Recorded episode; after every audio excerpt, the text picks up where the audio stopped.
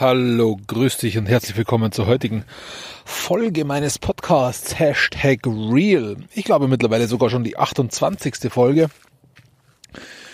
Und äh, wenn du heute andere Hintergrundgeräusche hörst, dann liegt das daran, dass ich nicht in meinem Garten, sondern auf dem Nachbargrundstück unterwegs bin. Es ziemlich groß ist, äh, ein schöner Teich drin ist und äh, das nicht bewohnt ist. Ja, also einfach ein leeres Grundstück und um diesen Teich rum ist ein schöner Weg. Auf dem gehe ich heute. Warum? Weil ein wunderschönes Wetter ist. Und ich habe mir gedacht, ich nutze die Gelegenheit, mein schönes mobiles Mikrofon auszuprobieren und hier einfach ein bisschen rumzuspazieren und dir meine neueste Podcast-Folge aufzunehmen. Heute möchte ich das Thema, über das Thema reden. Es wird sich schon alles fügen. Und dieses, es wird sich schon alles fügen, sage ich aus einer tiefsten Überzeugung, nicht aus einer Hoffnung oder Hoffnungslosigkeit, vielleicht sogar, sondern aus tiefer Überzeugung, dass sich alles fügen wird. Diesen, diese Überzeugung habe ich in den letzten Tagen, so übers vergangene Wochenende sogar, heute ist ja Mittwoch, aber sogar übers vergangene Wochenende gewonnen und auch schon weitergegeben, weil äh, diese Überzeugung führt dazu, dass ich ziemlich tiefenentspannt geworden bin. Äh, ich war sehr getrieben. In den letzten Jahren bin ich oftmals zuerst in den ersten Jahren, als ich das Unternehmen übernommen habe von meinen Eltern, bin ich vor etwas davongelaufen, nämlich von meiner Vergangenheit. Ich habe immer im Kopf gehabt, nee, so willst du es nicht haben, so willst du es nicht haben und ich will da weg und ich will äh, keine mehr sehen und ich will keine mehr haben und so weiter. Und alles, was ich getan habe, hat dazu geführt, dass ich noch enger verbandelt war, noch enger verbandelt war, noch enger verbandelt war.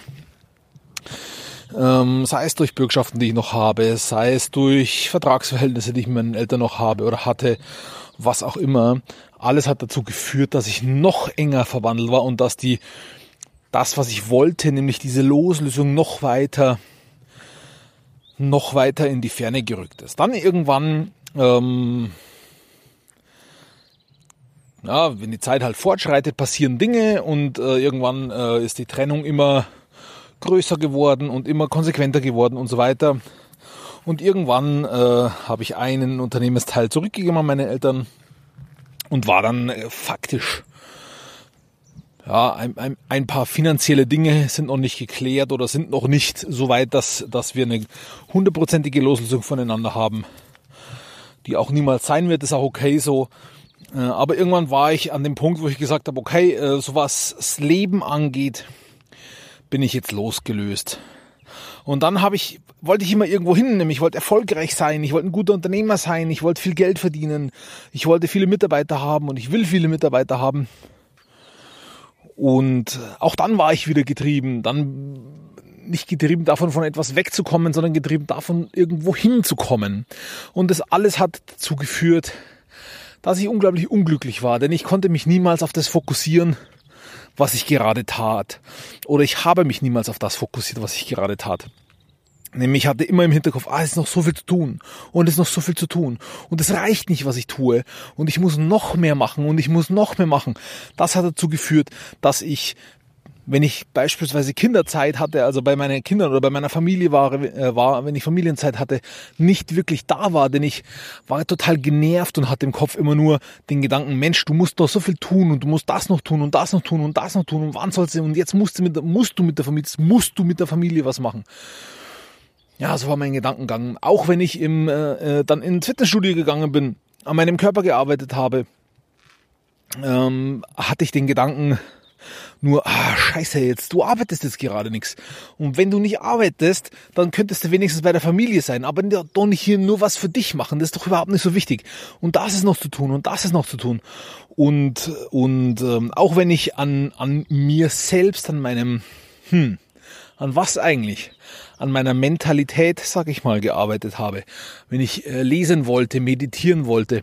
Äh, zehn Minuten Meditation war die Hölle tatsächlich, ja, die Hölle, weil nach ein, zwei, drei Minuten, ich nutze da eine App, die heißt Calm, äh, ist keine Werbung, ähm, ähm, da hast du am Anfang ein bisschen Gefühl, also die Meditation an sich dauert zehn Minuten. Du hast am Anfang zwei Minuten wirst du geführt und wirst du in die Meditation hereingeführt.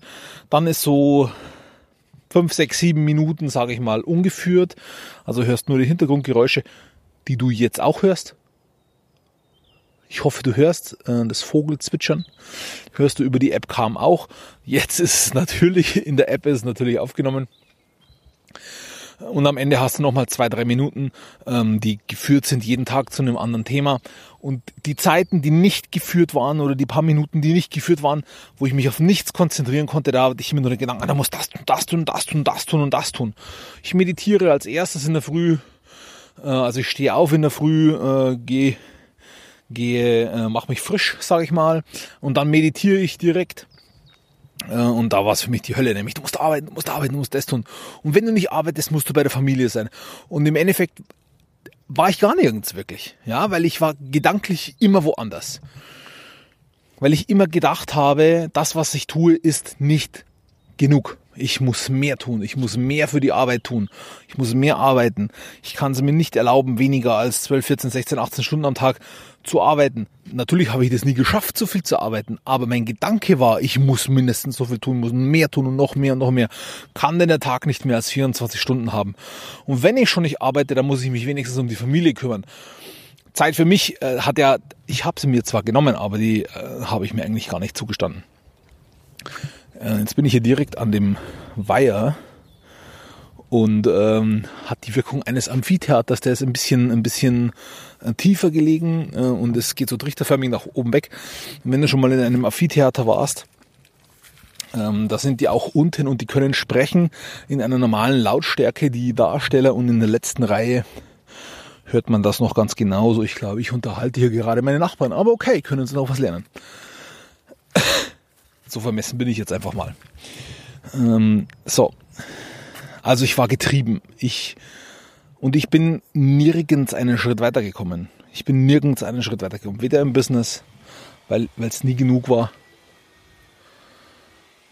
noch im, noch im, in der Familie, weil es nie genug war, noch im Body, weil es nie genug war. So, und äh, hallo.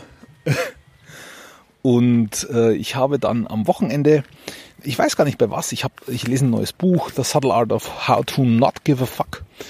Äh, das habe ich begonnen. Ich habe einige Podcasts gehört und und ich bin dann zur Überzeugung gelangt, nee, es ist genau so, wie es jetzt ist. Es muss genauso sein, wie es jetzt ist. Es wird sich alles fügen. Also ich muss mich auf das fokussieren, was ich jetzt gerade tue. Ich muss mich nicht auf das fokussieren, was ich nicht tun kann, sondern ich muss mich auf das fokussieren, was ich jetzt gerade tue.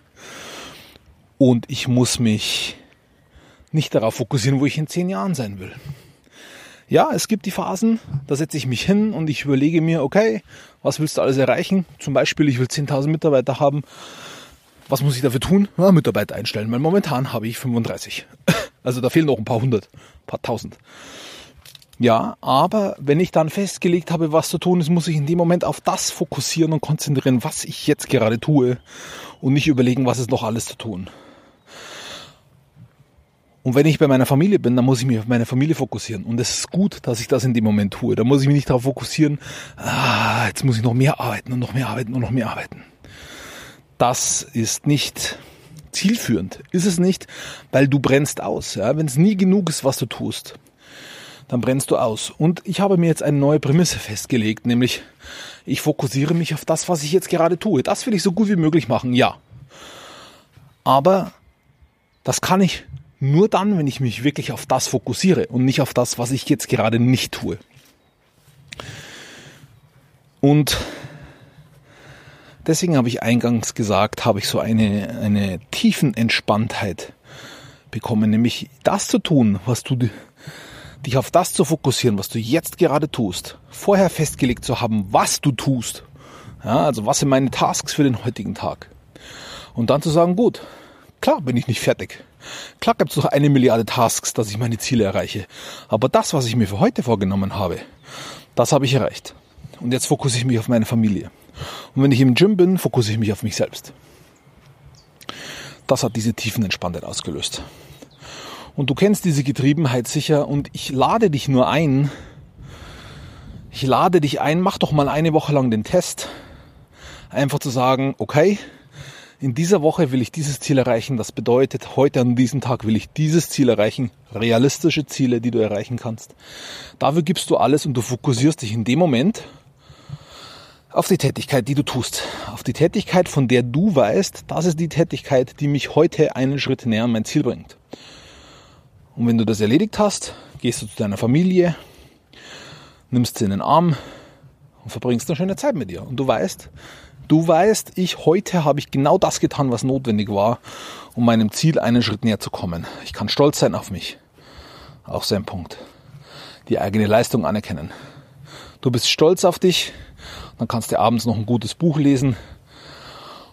Oder du gehst ins Fitnessstudio oder du gehst einfach eine Runde spazieren mit oder ohne Haustier, wenn du hast, mit oder ohne Familie. Und du hast was für deinen Körper getan. In diesem Sinne danke ich dir fürs Zuhören und wünsche dir noch einen schönen restlichen Tag. Bis morgen, mein Freund.